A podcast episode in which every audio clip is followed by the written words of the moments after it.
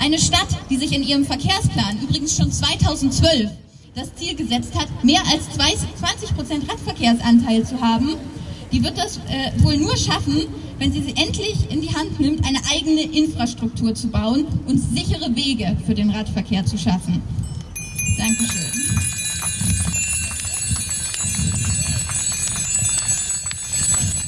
Applaus muss nicht immer ein Klatschen sein.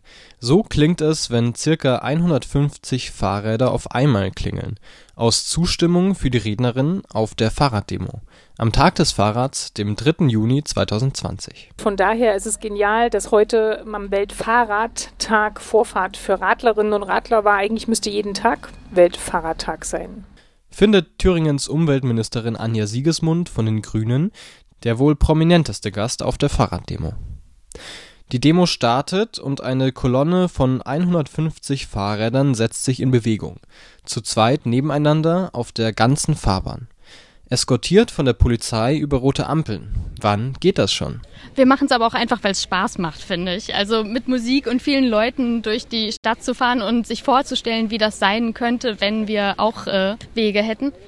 Sagt Solveig, die die Demo mitorganisiert hat. Zusammengetan haben sich dafür MitgliederInnen des Allgemeinen Deutschen Fahrradclubs, des Verkehrsclubs Deutschland und der Grünen Jugend Jena. Natürlich sind alle nicht nur zum Spaß haben hier. Die Fahrraddemo will auch das Fahrrad als Verkehrsmittel in der Stadt stärken und fordert ganz konkrete Dinge von der Stadtpolitik. Also es ist ein bisschen verrückt, dass äh, Jena den Klimanotstand ausruft und dann aber mehr Autostraßen äh, baut. Denn wer Straßen baut, der erntet auch äh, Verkehr. Und da muss man sich nicht fragen, warum der Radverkehrsanteil, den man eigentlich seit Jahrzehnten erhöhen will, so wenig steigt. Also es ist so eine sehr halbherzige Politik mit, ja, wir schreiben mal so ein Leitbild, wo wir sagen, wir wollen Radverkehr, aber tatsächlich Geld zur Verfügung stellen oder Sachen möglich machen, Fehlanzeige.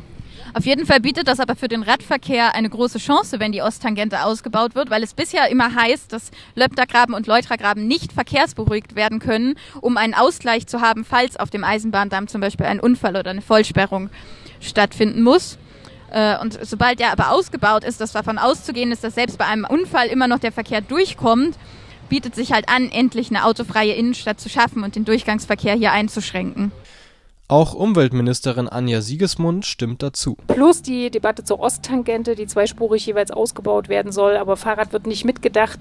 Das sind eigentlich keine Stadtentwicklungsentscheidungen, ähm, die in dieses Jahrzehnt passen, schon gar nicht in dieses Jahrhundert. Das ist eigentlich Stadtentwicklungspolitik und Mobilitätspolitik der 90er und Jena braucht einfach mehr Radwege. Aber nicht nur bei der Osttangente kommt der Radverkehr zu kurz.